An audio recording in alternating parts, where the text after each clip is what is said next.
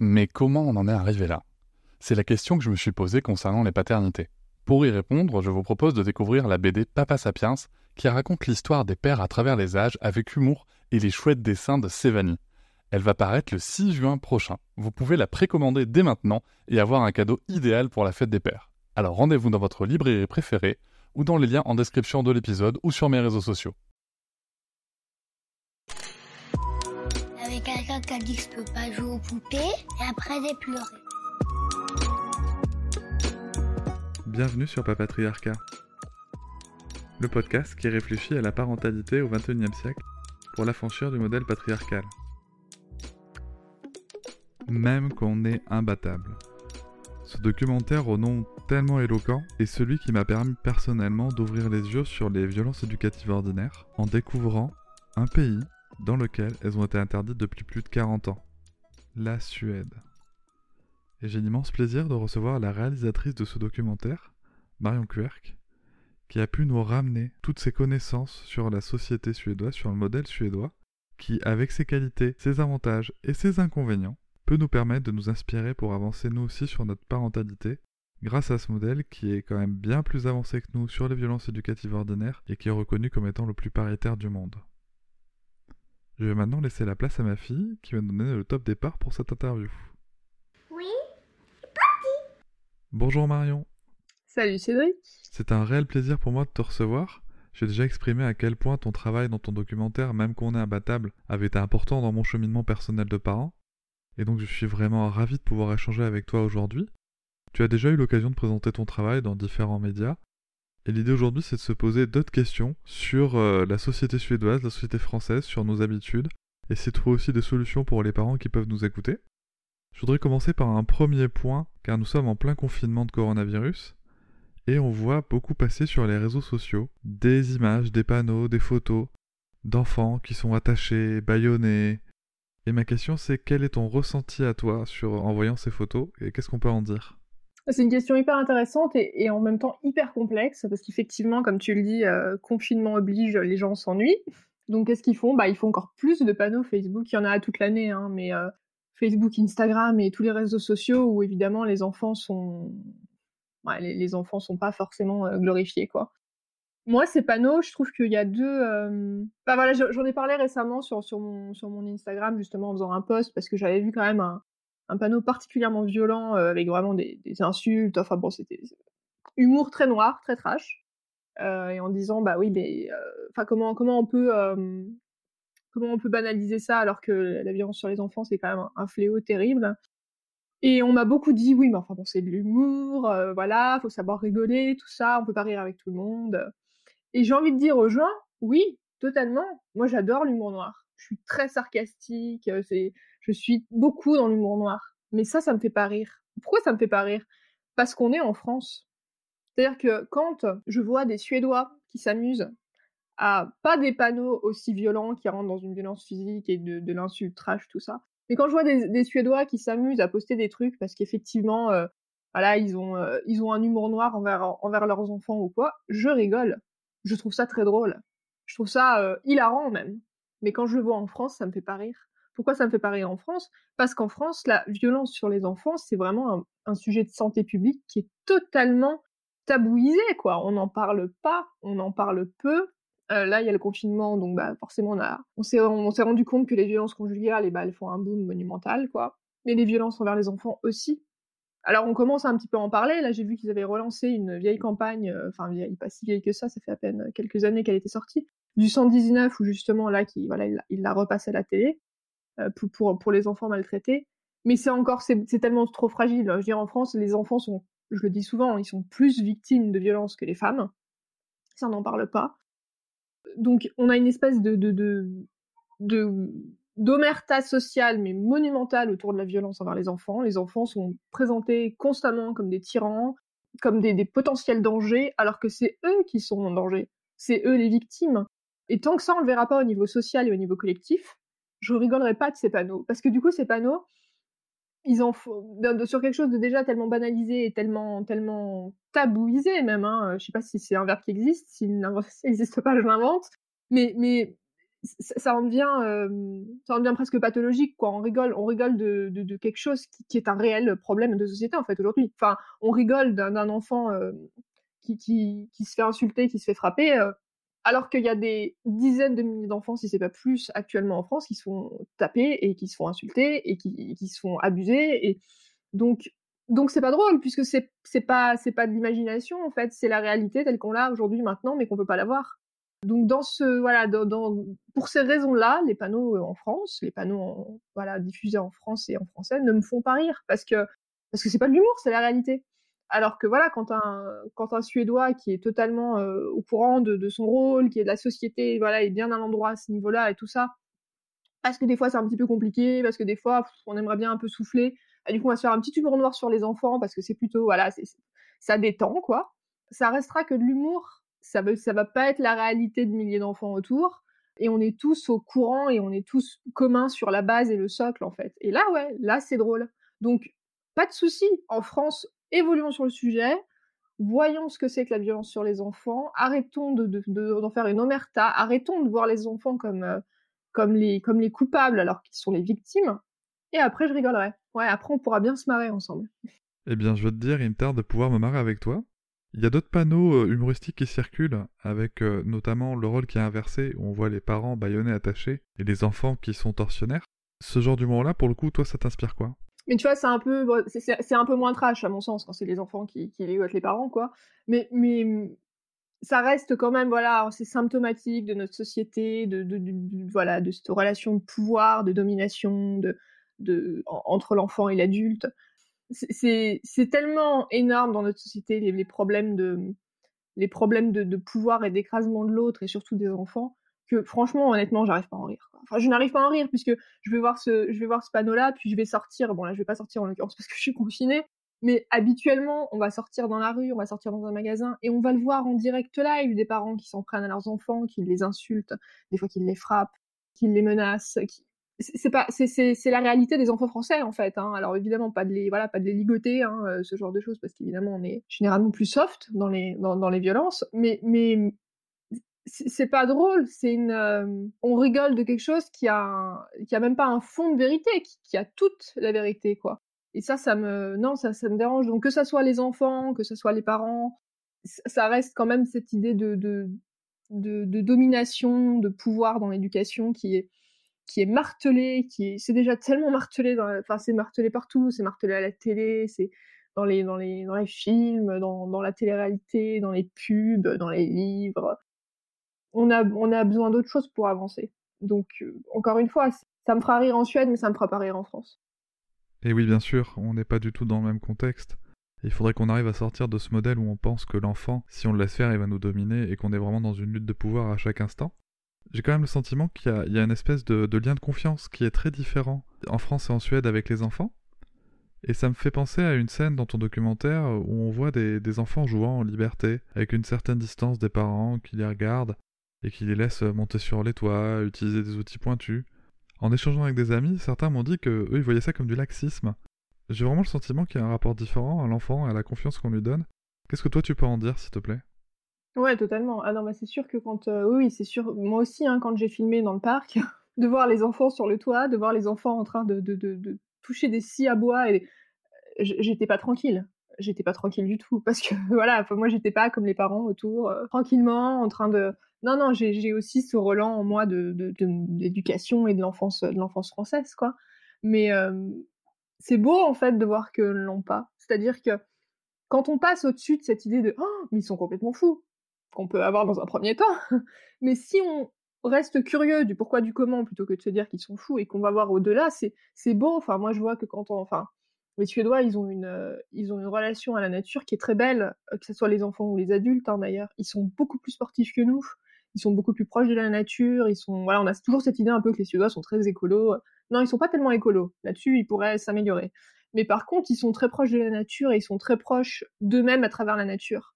Et ça, c'est relativement beau, et pour moi, c'était relativement exotique d'ailleurs, parce que c'est pas quelque chose que je retrouve dans la même, euh, dans la même dimension en France.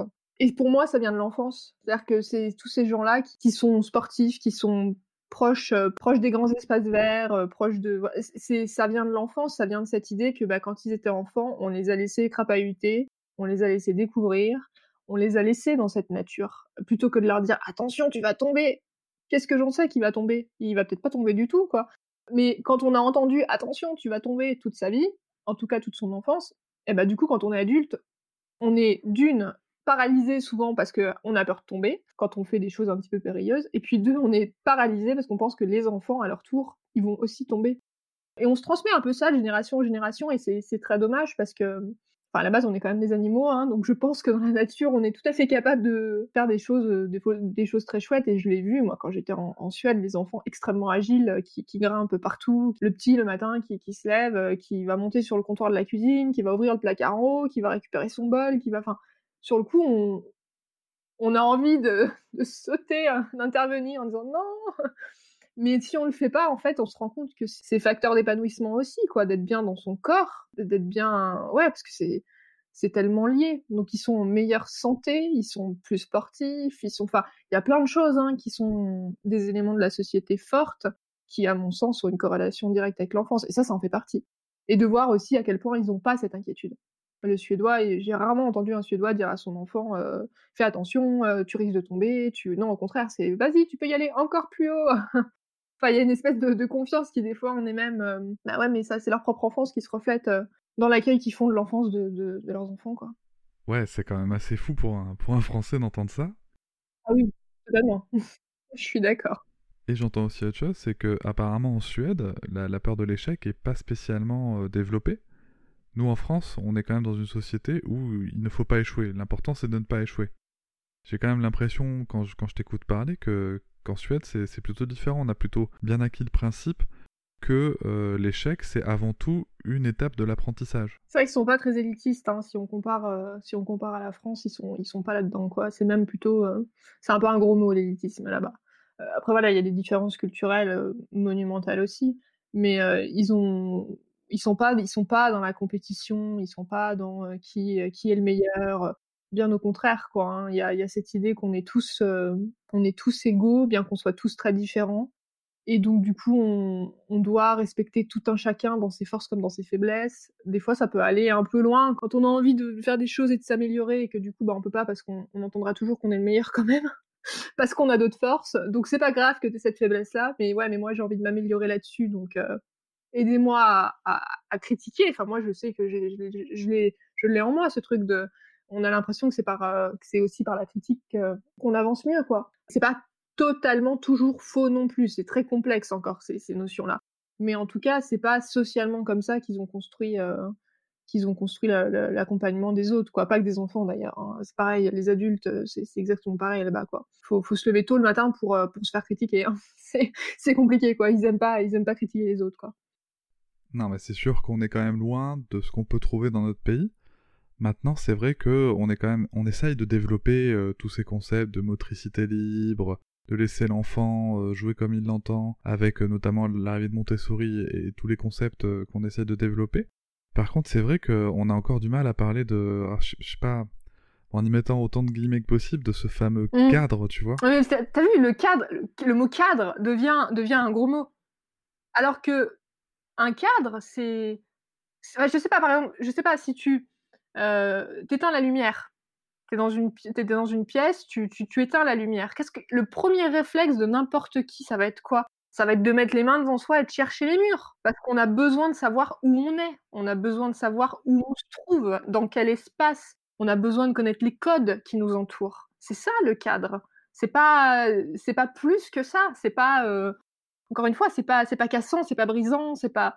Mais en France, on l'entend pas ça, euh, on l'entend pas, et surtout parmi les personnes qui s'intéressent euh, de, très près justement à, l'éducation non violente ou comment voilà comment on l'appelle, euh, comment on a envie de l'appeler, parce que très souvent, ce sont des gens qui ont conscience de ça de par leur propre souffrance d'enfant, et ayant conscience de ça de par leur propre souffrance d'enfant, ils sont encore beaucoup plus sensibles à ces sujets-là. Donc quand ces personnes-là, souvent, quand on se met à leur parler de cadre, ça part en, ça part en live, quoi, parce que parce qu'on se comprend pas en fait sur, sur le sur, sur le terme de, de cadre.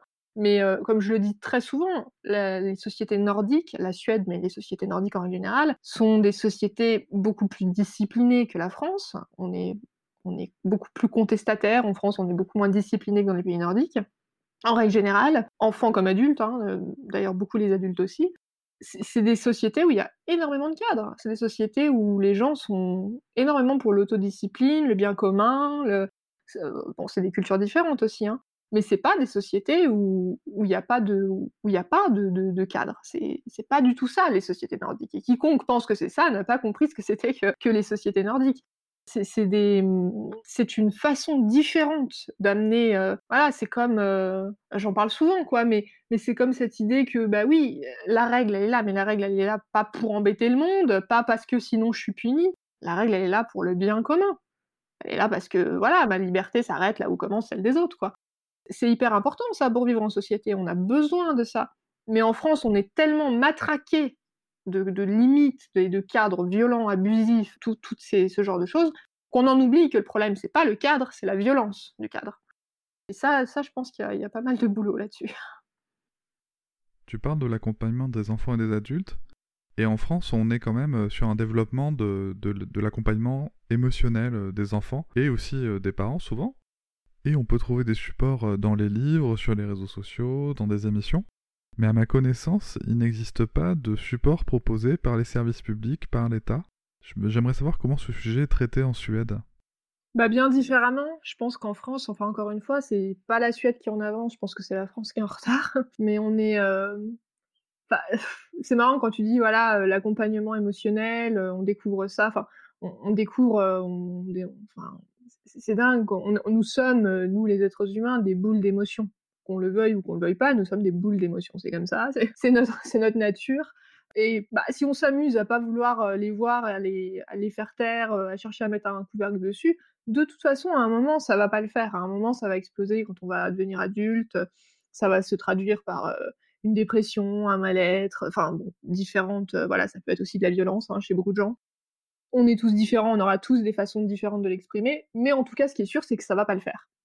Euh, donc, plutôt que de vouloir faire la guerre à nos émotions, on a plutôt quand même intérêt de commencer tôt, très très très tôt, très tôt, à essayer de les apprivoiser et à apprendre aux enfants à les apprivoiser. Et c'est pas facile. C'est pas facile parce que les êtres humains, nous sommes des êtres extrêmement complexes. Donc c'est pas quelque chose, voilà, c'est pas, il n'y a pas une recette comme ça de, développement émotionnel et ceux qui disent qu'il y en a, bah je pense pas je pense pas qu'ils puissent voilà pour moi il n'y a pas y a pas de recette il y a pas de recette façon relations humaines mais en tout cas notre rôle d'adulte c'est d'aider les enfants à mener au mieux cette entreprise qui est de partir un petit peu à la découverte de leur de leur vie émotionnelle de leur vie intérieure quoi. C'est à ça qu'on sert en fait hein. c'est Alice Miller qui disait ça je crois justement que notre rôle d'adulte c'est vraiment de d'aider nos enfants à développer leur, vie émotionnelle quoi. Bien avant tout le reste.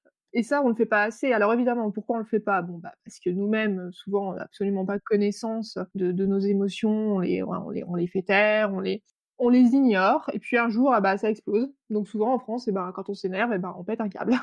Donc carrément, il n'y a pas d'autre terme quoi. Les gens quand ils s'énervent, c'est souvent violent quoi, euh, parce qu'ils voilà, parce qu'ils ont rien dit pendant un moment, ils ont rien dit, ils ont rien dit, puis d'un coup ça, ça explose quoi.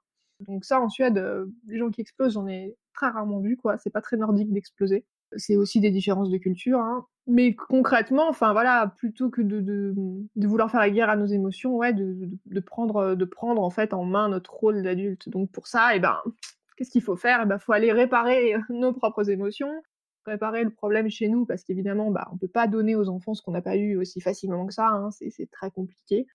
Euh, donc c'est à nous de nous remplir de voilà remplir ce vide qu'on a en nous pour ensuite pouvoir le transmettre à nos enfants. C'est compliqué, c'est extrêmement compliqué. Déjà que c'est compliqué, ça l'est encore plus quand ça n'a pas été fait quoi. Pour ça, hein, je sais plus qui qui dit ça, qui, qui disait vaut mieux euh, construire des enfants forts que de réparer des adultes brisés. Parce que ouais, une fois qu'on est brisé, c'est compliqué. Mais on n'a pas le choix parce que les enfants ils ont que nous. Donc euh, si on le fait pas, on va se le transmettre de génération en génération et, et ça s'arrêtera pas. Et ça s'arrête déjà pas, mais ça s'arrêtera pas quoi. Tu parles de réparer le problème. Ça me rappelle euh, un sujet que tu as évoqué euh, notamment dans ton TEDx qui s'appelle de l'enfant roi à l'enfant en moi.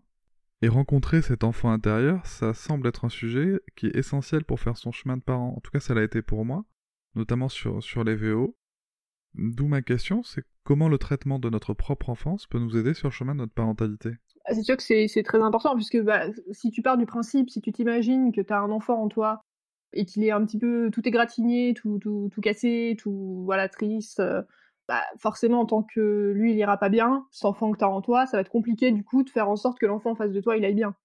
Puisqu'à un moment donné, ces deux enfants ils vont, ils vont se, ils vont se crêper le chignon quoi. Ton enfant en toi qui souffre et qui va pas bien, il va pas supporter que l'enfant en face de toi il pète le feu quoi il va y avoir, va y avoir de la jalousie qui va se créer avec cet enfant. va y avoir donc il y a plein, il y a plein de choses en fait. Ça, c'est des concepts qui sont assez compliqués, à la fois assez euh, effectivement qui intéressent beaucoup les gens et qui sont aussi très individuels parce qu'on n'a pas tous la même manière d'aborder d'aborder la chose, quoi.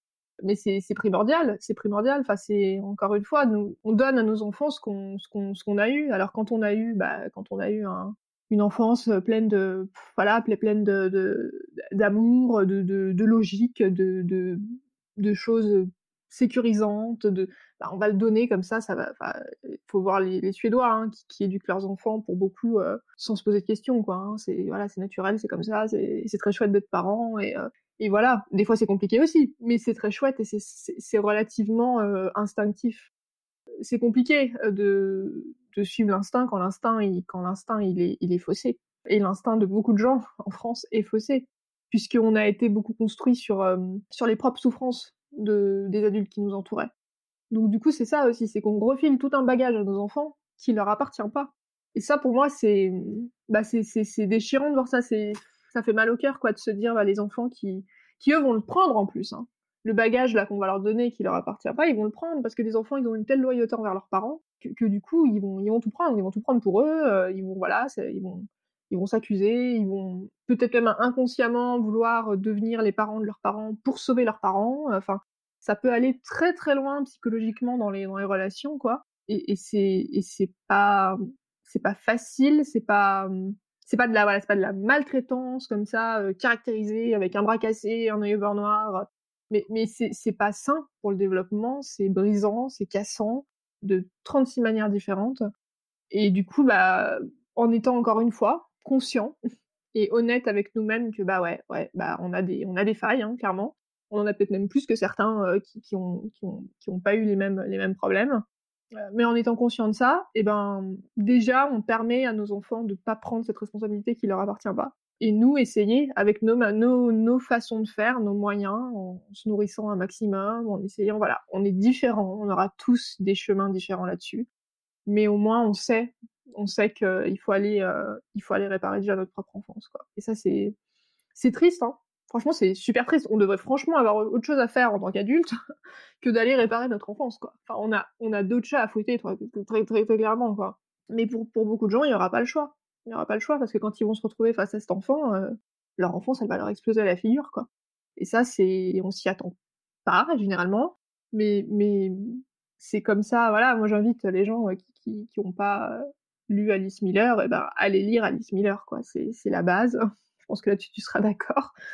Et ça, c'est, compliqué, c'est difficile. Ouais, ça fait mal. Ça fait mal d'aller, d'aller triturer la blessure, quoi. Mais, euh, mais après, cette blessure, elle peut cicatriser, elle peut cicatriser pour de bon, quoi. En tout cas, c'est une bonne nouvelle de savoir qu'on peut cicatriser de ces, ces blessures-là. Moi, à titre personnel, je sais que ça m'a aidé à comprendre pas mal de choses, d'essayer d'avoir une vue globale, une vue d'ensemble.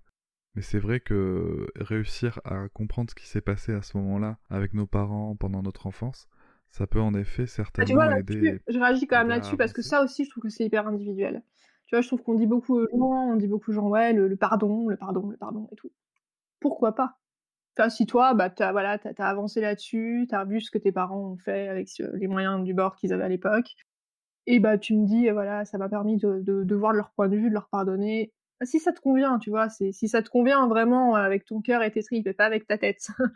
Il n'y a pas de souci, c'est très chouette, tu vois, c'est très chouette parce que du coup, bah, tu vas pouvoir euh, toi faire ton chemin et du coup, ta fille, elle, euh, elle aura, euh, elle aura bien des difficultés en moins. Mais il y a des gens aussi, tu vois, qui, moi, j'ai beaucoup de gens hein, qui viennent me dire des fois, j'arrive pas, j'arrive pas à pardonner, j'arrive pas à pardonner, quoi, je peux pas. Mais pourtant, j'ai lu qu'il fallait pardonner. Encore une fois, si ça, si c'est pas, voilà, si on n'a pas ce besoin, cette envie de de le faire, ou si ça si ça sonne pas juste en nous, bah pourquoi pas? Alice Miller, elle le disait très bien, hein, le pardon, c'est pas une obligation. D'ailleurs, euh, ça lui a valu bien des, bien des, des, tempêtes et vents et marées, parce qu'il y a beaucoup de gens qui, clairement, étaient, étaient pas d'accord avec elle. C'était dérangeant de le dire, mais elle avait raison de le dire. On n'est pas obligé de pardonner, quoi. Ça dépend aussi, ça dépend de, ça dépend d'énormément de facteurs, et surtout, ça, ça appartient à tout un chacun. Donc c'est pour ça que je te dis on est tous différents. T'as des gens ils vont dire bah moi j'ai besoin de comprendre pourquoi mes parents ont fait ça et j'ai besoin de renouer la relation. Des gens, ils vont dire, bah, moi, j'ai besoin de comprendre ce que moi j'ai vécu, ce que moi j'ai ressenti, et ensuite, euh, je fais mon chemin. On est tous totalement euh, pluriels et différents, quoi. Et, tout est possible. Donc, les gens qui, euh, qui sentent que moi, je, j'ai besoin de pardonner, je veux, voilà, bah, faites-le. mais faites-le pas par, euh, euh, mon parent voudrait que je pardonne, ou alors c'est normal de pardonner, la société veut que je pardonne. Non, faites-le parce que c'est vraiment ce que qu'il y a au fond de vous, quoi, vraiment au fond de vous. Et du coup, faut aller voir ce qu'il y a au fond de vous, faut enlever toutes les couches, que ça prend un peu de temps. Mais les gens qui disent, bah moi je peux pas, moi je veux pas, euh, moi je suis voilà, je en colère, je veux, veux pas de ça. c'est un autre cheminement, mais c'est pas un cheminement qui est plus problématique, c'est un cheminement différent, c'est un cheminement autre. C'est pas parce que les autres font pas comme nous qu'ils ont tort, quoi. Et en effet, il appartient à chacune et chacun de, de trouver son chemin. I'm Sandra, and I'm just the professional your small business was looking for. But you didn't hire me because you didn't use LinkedIn jobs. LinkedIn has professionals you can't find anywhere else, including those who aren't actively looking for a new job, but might be open to the perfect role, like me. In a given month, over 70% of LinkedIn users don't visit other leading job sites. So if you're not looking on LinkedIn, you'll miss out on great candidates like Sandra. Start hiring professionals like a professional. Post your free job on linkedin.com/spoken today. Quand on se parle de, de, violence, on peut aussi parler de la, de la violence éducative qu'on qu va observer. Je t'en parle parce que c'est un sujet qui revient quand même souvent dans, dans les discussions euh, sur les réseaux avec les parents que, que je peux côtoyer il y a toujours de très vives émotions, de, témoignages de parents qui ont assisté à une scène de violence et qui savent pas forcément comment réagir. Certes, nous avons une loi, mais les structures aujourd'hui sont pas forcément très accompagnantes. En tout cas, quand on est témoin de violence comme ça, euh, dans la rue, au supermarché, euh, peu importe, comment est-ce qu'on peut réagir? Bah oui, bah déjà, non, mais c'est extrêmement complexe. Enfin, c'est. Il y a plusieurs, euh, il y a plusieurs il y a plusieurs angles là-dedans en fait. Il y a les gens qui n'osent pas réagir parce que quand un enfant est violenté, ça va réveiller en eux leur propre souffrance d'enfant et ils vont l'impression, ils auront l'impression de nouveau d'avoir euh, d'avoir 4-5 ans et de plus du tout savoir euh, quoi faire parce que du coup ils vont avoir euh, bah, ils vont avoir peur de s'en prendre une en fait hein, concrètement. Donc ça, voilà, ça réveille plein de choses de leur propre enfance et ils sont figés et ils n'y arrivent pas et ils n'interviennent pas. Il y a les gens qui vont se dire Ouais, bon, euh, je suis contre, mais ça me regarde pas. C'est pas mon enfant, je suis pas au courant de ce qui se passe, euh, donc je fais rien. Il y a des gens qui vont se dire ouais bah enfin bon c'est vrai que c'est pas chouette c'est pas cool mais je vais pas aller taper sur le parent parce que la culpabilité ça suffit donc il y a beaucoup de choses en fait qui font qu'on va pas intervenir quoi moi, je pense, je le dis toujours, et je, voilà, il faut, il faut intervenir parce que, encore une fois, tant qu'on n'amènera pas ça sur un sujet de société, autant qu'on essaye de le faire avec les femmes, on aura du mal euh, à aller à l'étape suivante, quoi. Euh, donc, il y a 36 façons d'intervenir. Il y a, voilà, il y le, y a les gens peut-être un peu plus voilà qui vont oser et qui vont aller clairement dire ce qu'ils en pensent. Pourquoi pas Moi personnellement, j'en fais pas partie. J'aime pas les j'aime pas les conflits, j'aime pas les clashs. J'ai vécu en Suède pendant des années, donc J'étais entourée de gens qui ne se crient pas dessus et j'aime pas spécialement le, conflit à la française. Donc, je suis pas le genre à aller dire aux parents ce que j'en pense euh, de façon euh, non filtrée. généralement, moi, je m'adresse à l'enfant. Généralement. Dans, la plupart des cas, quand je peux, je m'adresse à l'enfant. Donc, ça va être euh, beaucoup de l'anticipation. Si l'enfant est, voilà, il saute dans tous les sens, que le parent il est en train de péter un câble, ça va être de dire à l'enfant, ah bah oui, dis donc, t'es fatigué, t'as passé une, une, dure journée, c'est pas facile d'attendre, quelque chose comme ça. Quoi. Généralement, ça, ça, crée un lien avec le parent. Du coup, le parent se sent moins jugé, il se sent compris. Et ensuite, quand il y a un lien, après, on peut discuter. quoi. Mais des fois, l'enfant est trop petit, donc des fois, on peut pas. Je me souviens une fois dans un, dans un, dans un train, je voyais une. C'était une, scène très particulière, ça. Je voyais une très très jeune maman, je pense qu'elle avait vraiment. Euh, elle devait avoir une vingtaine d'années, mais vraiment, ouais, pas plus ou 20-22 ans. Elle était avec sa petite, extrêmement douce, extrêmement gentille. Elle, euh, voilà, lui caressait les cheveux. Enfin, elle l'a bouffé des yeux, clairement, hein, sa fille. Et puis, comme ça, subitement, venue de on sait pas où, brutalement, elle la prenait, elle l'asseyait violemment sur le siège. T'arrêtes de bouger. Euh, elle lui mettait une claque sur la main. Euh, et trois secondes plus tard, elle redevenait la maman miel. Enfin, c'était très surprenant comme scène, quoi. Et à un moment, je suis allée la voir, quoi.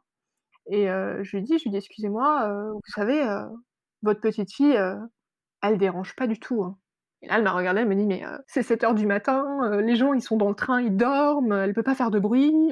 Je dis, oui, mais elle, a quel âge, votre, votre puce, là? Bah, Elle a deux ans.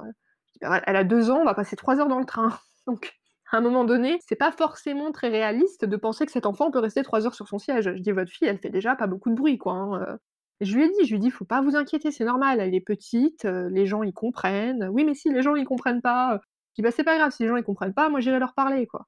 Mais vous inquiétez pas, vous occupez-vous de votre fille. Elle n'a pas les capacités encore à son âge de rester assise sur son siège sans bouger, c'est pas possible, quoi. Et elle était très très jeune cette maman, quoi. Donc je pense qu'aussi elle n'avait pas les, voilà, elle n'avait pas beaucoup de connaissances à, à ce niveau-là, quoi. Mais c'est important en fait, parce que plus on intervient, plus on laisse pas faire les choses, même si on le fait gentiment comme ça, plus on dessine une nouvelle norme de société aussi, quoi. C'est important. Enfin, moi, je sais que le peu de fois où je suis pas intervenue, et c'est arrivé des fois, j'y ai pensé pendant des mois après. Et le parent qui est le l'objet de mes pensées, il me connaît même pas, il sait pas qui je suis, il sait pas à quoi je pense. Enfin, je veux dire, il y, a que moi qui suis embêtée dans l'histoire, quoi, finalement. Et l'enfant, il a pas été aidé. Enfin voilà, donc il y a toujours possibilité d'intervenir. Et ensuite, euh, la, dernière façon d'intervenir pour les gens qui vraiment n'osent pas du tout, euh, je sais plus où est-ce que j'avais lu ça, c'est de voilà, c'est d'aller voir le parent et lui dire, euh, lui parler totalement d'autre chose, quoi. Excusez-moi, euh, vous savez où se trouve la rue, machin, la rue truc, ou alors de demander l'heure.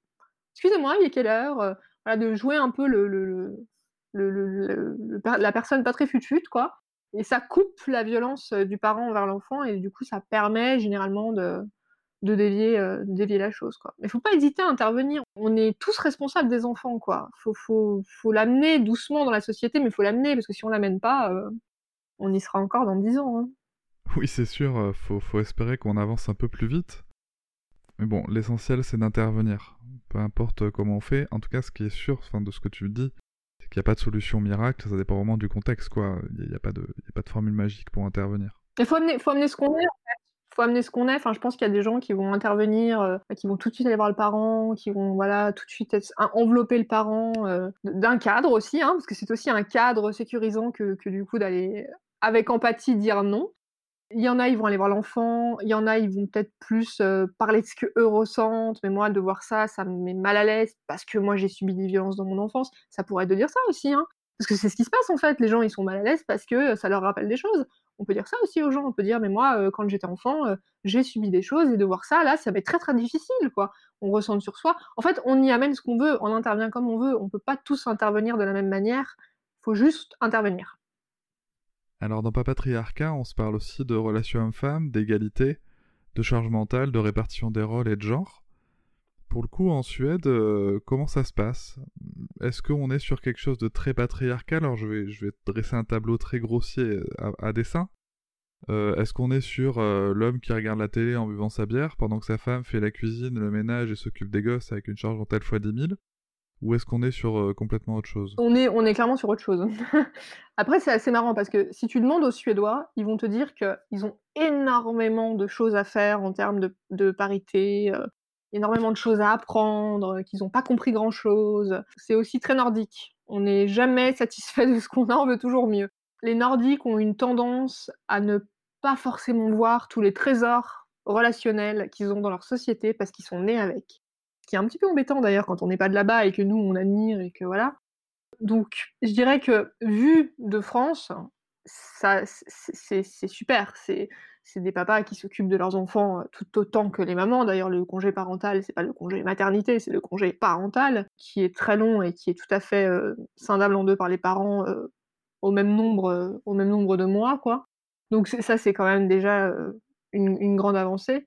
Et puis c'est viril en Suède, c'est viril de s'occuper de ses enfants. C'est-à-dire que le, papa qui va pas prendre son congé paternité, enfin parental, et ben le, voilà, il risque au boulot, on va lui dire, euh, bah, c'est bizarre quoi, pourquoi tu prends pas ton congé parental, enfin t'es, es devenu papa, tout ça, c'est ta responsabilité de papa. Euh. Donc c'est presque l'inverse en fait. Il faut prendre son congé parental en tant que papa, parce que sinon c'est pas viril quoi. Donc il y a d'autres codes encore une fois. Après, c'est hyper différent. Enfin, c'est-à-dire qu'il est absolument pas rare en Suède de voir des petits garçons de 3, 4, 5 ans aller à l'école en robe avec du vernis à ongles. c'est totalement banal. C'est 90% des Suédois vont trouver ça bien. Donc, on est vraiment sur un tout autre niveau au niveau, au niveau du genre. Après, voilà, il y a aussi euh, des gens qui trouvent que ça va trop loin. Il y a des gens qui trouvent que ça va pas assez loin. Donc, il y a tout un débat aussi là-dessus. Mais si on compare à la France, ça n'a rien à voir. Moi, je sais que je suis, partie à 19 ans en Suède, donc je suis devenue adulte en Suède, pas en France. Et quand je suis revenue en France, euh, bah, passé 25 ans euh, pour le film et pour d'autres choses, bah, j'ai un petit peu halluciné parce qu'en fait, ce que je pensais tout à fait normal, finalement, de me balader dans la rue et d'être tranquille, quelque chose de banal, hein, mais euh, bah, je me suis rendu compte qu'en fait, en France, eh ben non, ça se passait pas comme ça. Donc, pour la première fois, j'ai eu des hommes euh, qui me sifflaient, euh, qui me, qui m'abordaient, qui, ça ne m'était jamais arrivé à Stockholm, jamais. J'avais jamais vu ça. Et j'ai eu cette, un peu cette impression d'un coup de, de, je sais pas, d'être un, un morceau de viande, des fois, qui était en train de se balader dans la rue. C'était, c'était très particulier pour moi parce que j'avais absolument pas connu ça là-bas. Pourtant, je suis française, hein, mais je suis devenue adulte en Suède. Et donc, du coup, ça m'a, je pense que ça m'a amené aussi d'autres codes, quoi. Et euh, il y a d'autres codes dans les relations hommes-femmes. Ils sont très différents. Après, c'est pas mon sujet, mais, c'est ce que je peux en dire, quoi. Alors sur ce sujet-là, on peut revenir aussi euh, un petit peu plus sur les enfants. Dans mon épisode sur les étiquettes, j'évoque les étiquettes de genre, avec notamment le fait de rapidement coller des étiquettes sages ou douces aux filles et colériques au casse-cou aux garçons. Qu'as-tu observé en Suède sur ce sujet, s'il te plaît? Et pour aller plus loin, le modèle suédois impose-t-il des différences de genre aux enfants comme en France? Par exemple, y a-t-il des, jouets pour filles et d'autres pour garçons? Il y, a, deux questions dans, ma question, mais voilà. Je te demanderai sûrement de me la reposer après, mais je vais commencer par la première. Les étiquettes, c'est un sujet que je trouve extrêmement complexe. Parce qu'effectivement, on est tous d'accord là-dessus. Euh, la façon qu'on a en France de coller des étiquettes tout le temps sur les enfants, il est comme ci, il est comme ça, de parler de lui alors qu'il est juste à côté de nous comme s'il n'était pas là, ce genre de choses. Non, ce genre de choses c'est pas c'est pas respectueux, c'est à changer, il faut évoluer. Encore une fois, ça n'est jamais que la suite de notre vision très délétère de l'enfant. C'est qu'une branche, hein, c'est qu'une branche de cet arbre-là. Pour autant, euh, je pense que tous les êtres humains, ont on, a tendance à dire ah bah un tel il est comme ci, un tel il est comme ça. Je pense que c'est très humain de vouloir mettre les gens dans une catégorie à un moment donné pour savoir avec qui on parle, avec qui on voilà quelle, quelle, est cette personne que j'ai en face de moi. Donc je pense que c'est quelque part aussi normal. Un tel oh là, là, ah, il est passionné de il est passionné de ça, euh, lui bah il est comme ci, il est comme ça. C'est je pense que c'est très humain euh, et je pense que de s'empêcher à tout prix de le faire du coup, ça va contre notre naturel d'humain et c'est pas forcément extrêmement positif. Mais il faut faire attention à comment on le fait. Il faut, faut, pas que ça rentre, voilà, faut pas que ça rentre dans cette espèce de d'abus des étiquettes comme on l'a vraiment avec les enfants et des fois c'est c'est beaucoup trop quoi. Mais je pense encore une fois, enfin comme je te le disais déjà, pour moi les relations humaines elles sont pas elles sont pas foncièrement dans les livres. Ça peut nous aider, ça peut nous nourrir, ça peut. Mais à un moment donné, on peut pas aussi, je pense, c'est compliqué de s'empêcher ou de réfléchir à, chaque fois qu'on va ouvrir la bouche à ce qu'on va dire pour pas dire un truc de travers. Je pense que c'est une position, c'est une posture, c'est une démarche qu'on a, c'est une, c'est une façon de penser les choses qui du coup va refléter nos, nos actions et nos dires. Mais je pense que quand on commence à s'empêcher à dire des choses, parce que oh là là j'ai dit qu'il fallait surtout pas dire ça, euh, et que c'est tout, on s'empêche ça, mais après tout le reste par contre, euh, c'est pas du tout cohérent quoi.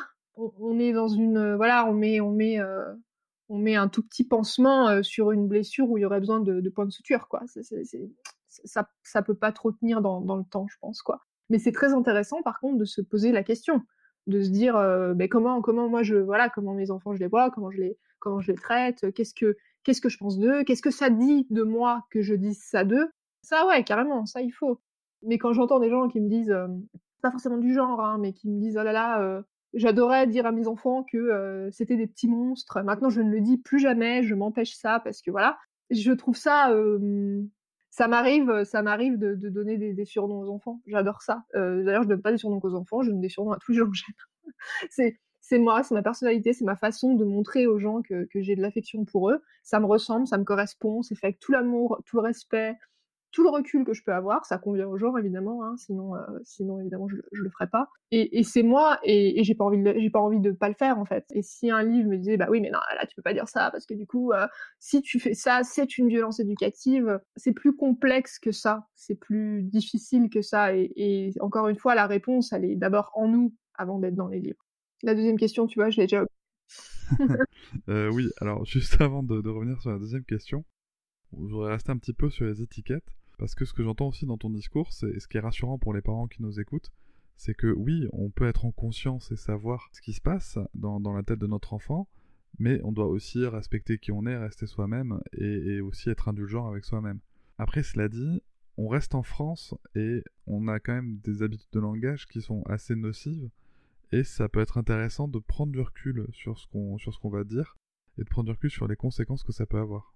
Ah mais en France, beaucoup, évidemment, non mais c'est sûr, quand on voit des fois comment les gens traitent les enfants, c'est sûr qu'ils traiteraient même pas leurs animaux comme ça. Donc non, non, mais c'est sûr qu'il y a un recul énorme à prendre. Mais je pense aussi que l'extrême inverse, qui va être de tomber dans une robotisation de toutes nos pensées, de tous nos termes et de tout, c'est pas mieux c'est pas c'est différent. C'est une autre façon de d'être de, de, déprogrammé dans, dans la relation humaine mais c'est une déprogrammation quand même de la relation humaine et euh, personnellement pour être quelqu'un qui est assez spontané euh, assez voilà qui j'aime pas trop me prendre la tête avec euh, avec les, les, bouquins de développement personnel trop. En tout cas ils s'invitent pas dans mon quotidien dans, dans mes relations voilà, je j'ouvre pas mon livre en plein milieu de la conversation, quoi. Enfin, moi, ça me conviendrait pas, quoi. Moi, je, moi, je voudrais pas, ça me, ça m'irait pas, ça, ça.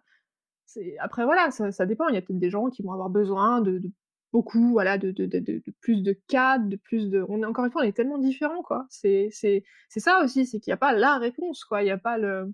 Mais, mais se poser la question de, de pourquoi, de la, posture, de. Mais je pense très sincèrement que c'est très humain de, de, vouloir, euh, de vouloir savoir euh, quel est le type de personne qu'on a en face de nous, quelles sont ses forces, quelles sont ses faiblesses. Ouais, c'est, c'est, ça dépend comment c'est fait, quoi. Encore une fois, c'est, c'est, là toute la complexité des choses. Hein. C'est que c'est pas simple, quoi. Et encore plus avec les enfants. C'est vrai que c'est une grande complexité dans, dans le rôle de parent pour le coup parce que notre job, mine de rien, c'est de d'aider notre enfant, de, l'élever pour qu'il soit la, meilleure version de ce qu'il peut être, on va dire. Sauf que nous, on sait pas ce qu'il est, lui-même ne sait pas, et on doit quand même l'aider à le devenir. Donc c'est ça qui est chaud, tu vois. Je trouve, que ça laisse un flou immense. Mais toute on est dans le flou avec beaucoup de choses hein, au niveau de la parentalité en France. Hein, donc c'est, ça n'est qu'un petit flou en plus de tout le flou. C'est marrant parce que tu vois, c'est un débat, euh, ce débat des, alors pas au niveau du genre, hein, mais au niveau de, de, des étiquettes en règle générale, de l'enfant est comme ci, l'enfant est comme ça. C'est un débat que j'ai jamais entendu en Suède. J'ai jamais entendu des parents se poser des questions là-dessus, en fait. Je pense qu'encore une fois, c'est symptomatique de notre vision délétère où on a envie d'en sortir, on a envie de sortir de cette façon de faire qui, qui était jusque-là totalement inappropriée. Et donc du coup, on va on va tout décortiquer. On va tout décortiquer. Qu'est-ce qui va pas? Ça, ça va pas. Ça, ça va pas. Ça, ça va pas. Ça, ça va pas. Ça. Et, en fait, on voit pas que c'est plus global. C'est une posture. C'est une façon de concevoir l'autre. Et ensuite, il y a plein de comportements qui vont rester parce qu'il y a des comportements humains.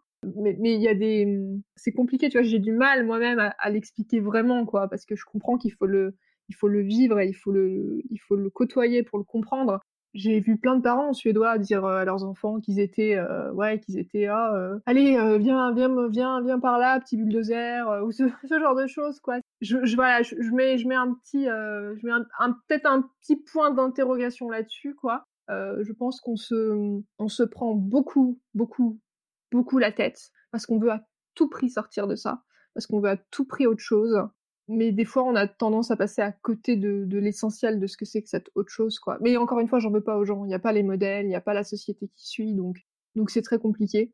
Mais se se mettre un gendarme dans la bouche avant de parler quoi. Je pense pas que ça soit euh...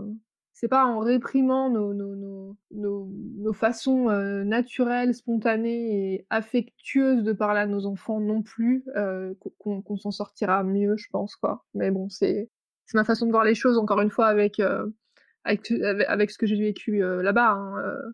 mais il y a beaucoup de débats ici qui n'existent pas là-bas en fait les gens se posent pas ce genre de questions il n'y a pas que les étiquettes d'ailleurs il y a d'autres choses hein, mais mais c'est je pense que c'est symptomatique de notre de notre overdose de violence éducative en France. Du coup, on veut, on veut tout faire valser, quoi. On veut tout, on veut tout faire valser, quoi. Oui, et, tu l'as déjà dit à plusieurs reprises, hein, c'est un problème de, société et de violence dans la société. Mm. C'est aussi, je pense, ce qui fait que, que, beaucoup de parents veulent en sortir. En tout cas, ce qui est rassurant dans ce qu'on se dit aussi, c'est que on a le droit de se dire, même si on est conscient de, de ce qui se passe et des conséquences, que voilà, je, je suis pas là pour être parfait ou parfaite. Non, mais déjà d'une, ouais, complètement. Déjà, t'es pas, pas là pour être parfait, puis t'es pas, pas un robot. Bah, si tu, te, si tu te mets à ton comme un robot dans la relation avec ton enfant, là, là, tu vas créer des problèmes chez ton enfant, quoi. Parce qu'encore une fois, ton enfant, il a besoin que toi, t'aies confiance en toi pour avoir confiance en lui. Si t'es là à te dire moins de petits mots que tu vas prononcer, oh là là, est-ce que ça c'est un mot que je peux dire, est-ce que ça c'est une formulation que je peux utiliser, tu te déprécies totalement en tant que parent, en tant que personne, en tant que tout, en tant que voilà, tu vas te sentir nul, tu vas te sentir coupable de tout, tu vas te sentir coupable d'exister à la limite. Et, après ça, tu peux pas amener une, une, une plénitude à ton enfant, puisque tu l'auras pas toi-même. Donc du coup, c'est aussi ça, quoi. C'est qu'on est là, euh, il faut qu'on se maintienne nous en bonne santé mentale et émotionnelle pour le bien de nos enfants, quoi. Je reviens sur ce que tu disais sur les étiquettes de genre qui visiblement n'existent pas en Suède et ça c'est ah, chouette. Oui, ça c'est autre chose. C'est bonne nouvelle. Ça, c'est le gros tabou euh, de, commencer à. Ouais, ça par contre, euh, ouais, c'est sûr. Et je reviens donc sur la deuxième partie de ma question, qui était de savoir si le modèle suédois impose des différences de genre aux enfants qu'on peut trouver en France, notamment au niveau tu vois, des, jouets. Est-ce qu'on peut trouver des jouets pour filles et d'autres pour garçons? Enfin, est-ce qu'il y a des différences de genre dans la société? Oui. Je pense que dans toutes les sociétés du monde, même dans la société la plus paritaire du monde, qui est la Suède, dans toutes les sociétés, on a quand même des progrès à faire. Oui, il y en a. Mais pas du tout dans la même euh, proportion qu'en France. Euh, non, un, un, enfant, un enfant de sexe masculin qui va jouer à la poupée, ça ne dérange personne. Il n'y a personne qui ira se poser une quelconque question à ce niveau-là. Pareil pour une petite fille qui voudrait jouer euh, à des, ah, ça serait quoi des, jeux de garçons, des, eh ben, des, des, jeux de, voilà de voitures, de bricolage, de non bah non évidemment elle, peut tout à fait jouer à ça. Ça ça n'existe pas comme, comme comme façon de penser les choses quoi. Non maintenant ça va plus être de se demander est-ce que euh, est-ce que mon enfant de 4 ans qui est un garçon et qui adore porter la robe de sa sœur est-ce qu'il peut aller comme ça à l'école? Ça c'est une question de société en Suède. La plupart des gens vont dire oui tout à fait c'est un vêtement donc un vêtement bah c'est un vêtement, puis les robes c'est très pratique, euh, ça respire bien, tout ça, donc pourquoi pas. Donc tu vas souvent voir des petits garçons qui, qui vont en robe ou en jupe à l'école, c'est commun, c'est presque banal, quoi. Et puis tu as quand même aussi une petite partie de la population qui va avoir un petit peu peur du regard de l'autre, qui va avoir peur que l'enfant se fasse embêter par les autres enfants qui comprendront pas, et qui donc du coup, par plus par protection que par total refus, euh, vont dire «Hum, ouais non quand même, il va peut-être mettre un pantalon quoi mais, mais on en est plus là, quoi, dans la, dans la réflexion. On n'en est pas au jouet, quoi. ça, c'est fini, quoi. On n'en est pas non plus euh, à, la, à, la, coupe de cheveux, tu vois. En, Suède, j'ai, enfin, tu, coupes pas les, cheveux de ton enfant sans, son consentement, quoi. Tu vois, ça se fait pas. Enfin, c'est-à-dire que si t'es parent et que tu décides que ton petit garçon, il a les cheveux longs et que t'as envie d'un coup qu'il soit court et que le petit garçon, lui, veut garder les cheveux longs, euh, non, les gens, ils vont te dire, non, mais tu, ça, ça va pas. C'est son corps c'est son corps, c'est son droit, c'est s'il a envie d'avoir les cheveux longs, il a les cheveux longs, quoi. Euh, et sur beaucoup de choses, de la même manière que si tu t'amuses à aller percer les oreilles de ta petite fille qui a euh, un an, deux ans, trois ans, parce que toi tu trouves ça joli, non, là on va te dire que, on va te dire que c'est de la maltraitance. Tu touches pas au corps de l'enfant pour ton, pour ton propre intérêt personnel. C'est pas possible, quoi, sauf en cas de nécessité médicale. Voilà, donc le consentement de l'enfant, il est très fort, forcément. Ça, ça va forcément dans la, société paritaire qu'ils sont. Après, il y a aussi beaucoup de, il y a des progrès hein, encore faisables. De toute façon, il y a des progrès dans tout, sinon on s'ennuierait quand même pas mal dans nos sociétés. Mais, mais ils sont beaucoup, ils sont allés beaucoup plus loin que nous. Ils sont allés beaucoup plus loin que nous. Les enfants comme euh, comme les adultes hein, d'ailleurs, avec euh, les papas qui s'occupent euh, de leurs enfants.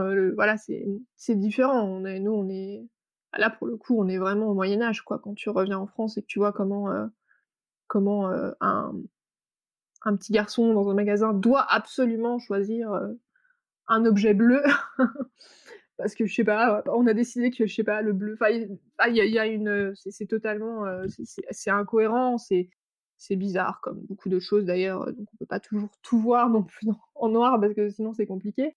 Mais c'est dommage quoi, encore une fois, de ne pas avancer plus que ça.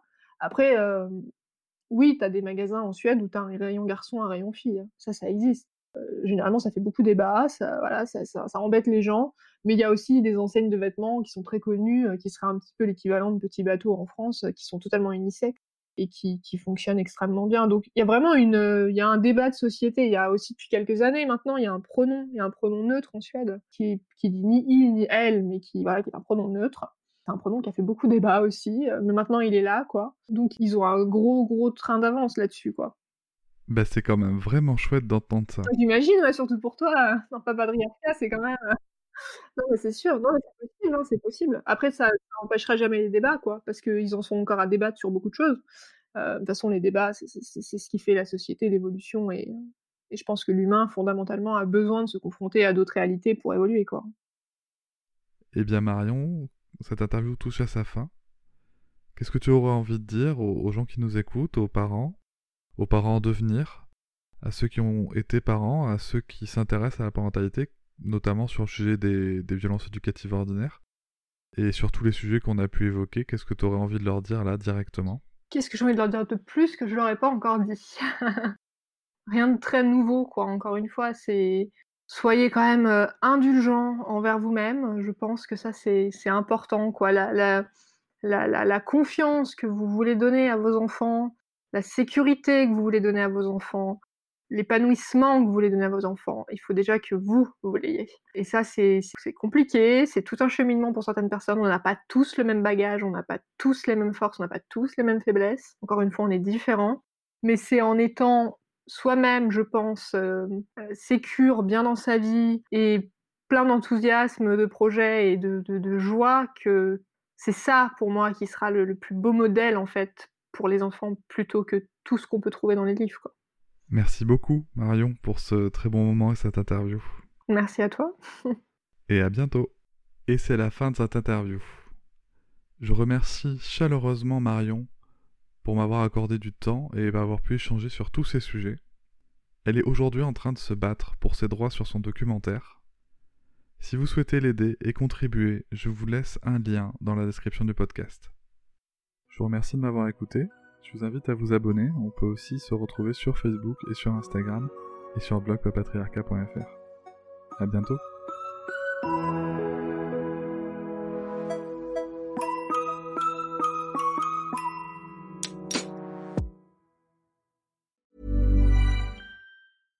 Step onto the legendary clay courts of Roland Garros, where the world's best players battle it out at the French Open for a chance to win a Grand Slam title. Tennis Channel Plus is your place to watch. Stream every court from your phone or smart TV live in HD. See the action unfold as legends fight for glory and new rivalries emerge. Daily live coverage begins Monday, May 20th, with match replays on demand so you never miss a moment. From the first serve to the final point, Roland Garros promises unforgettable moments and new chapters in tennis history.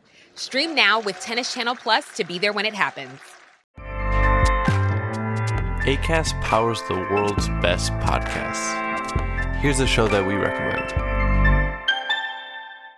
This is Roundabout Season 2, and we're back to share more stories from the road and the memories made along the way. We're talking rest stops, if we're stopping to get gas. You will be timed. you will be for sure. Misguided plans, I grew up in the city, so I have like, you know, a healthy fear of real extreme darkness. this was like wilderness. A lot of laughs, Y'all weird, but you, yeah, you, you were different. Like you were real different, bro. I can't really put my finger on it. and so much more. Just goes to show that unexpected things sometimes are the best when it comes to a road trip. Roundabout Season 2, presented by Nissan, is live now with new episodes rolling out every Thursday. Listen and subscribe wherever you get your podcasts.